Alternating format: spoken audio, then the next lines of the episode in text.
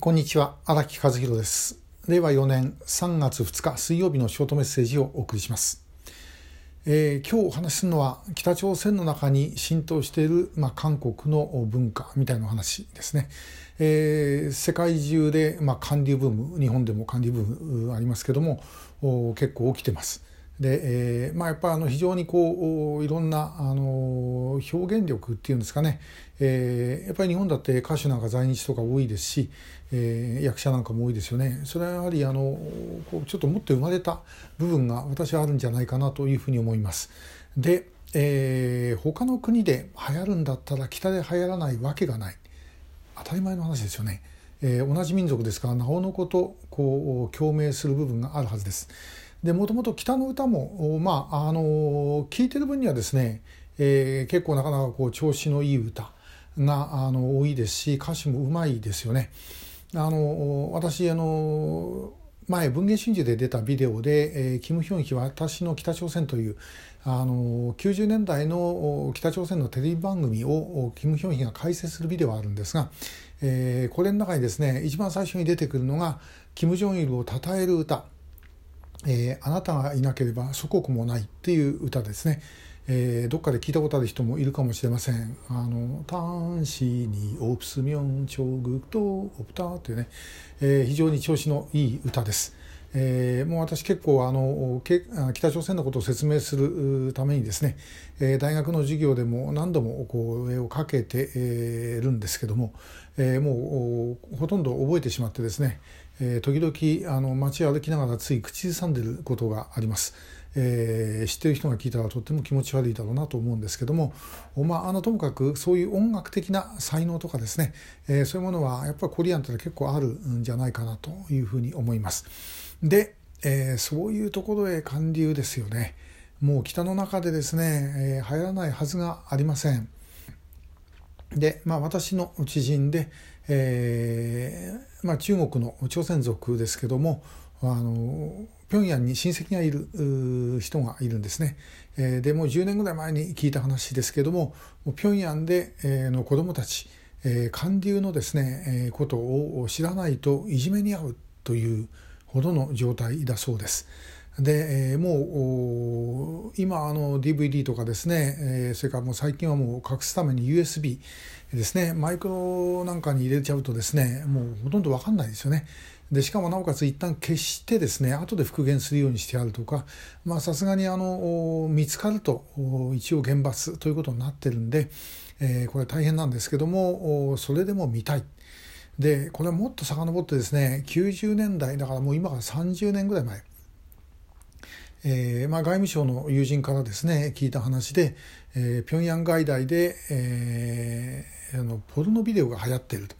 えーまあ、当時ですからあの VHS ですよね、えー、のポルノがですねもう流行っていると。でもう90年代なんてさすがにもうこれ見つけたらですね、えー、もう公開処刑並みのものです。でそれでもやっぱり見たいという感情はあまあある。で,、えー、ですからもう今ですねもうそれがもうどんどんどんどんですねあのもう VHS なんかあったら 見つけやすいですけどももうマイクロ US あのねえー、SD カードマイクロ SD なんてなったらですねもう全く分かんないですよね。もうだからもうどんどんどんどん入る。で、えー、見つけてもですねあの賄賂でも渡すと大抵の場合は見過ごしちゃうで、えー、没収してですね持っていくとで没収したやつはですねあの没収した人間がまず見てそれからあの市場にまた売りますから絶対なくならないというような状況です。えー、そこでまあ思うんですけども、まあ、今北朝鮮もあの韓国はですね大統領選挙やってる最中ですが、えー、まああの新北あ北朝鮮大好きな人っていうのはですねごく一部ですけど韓国の中もいるんですね。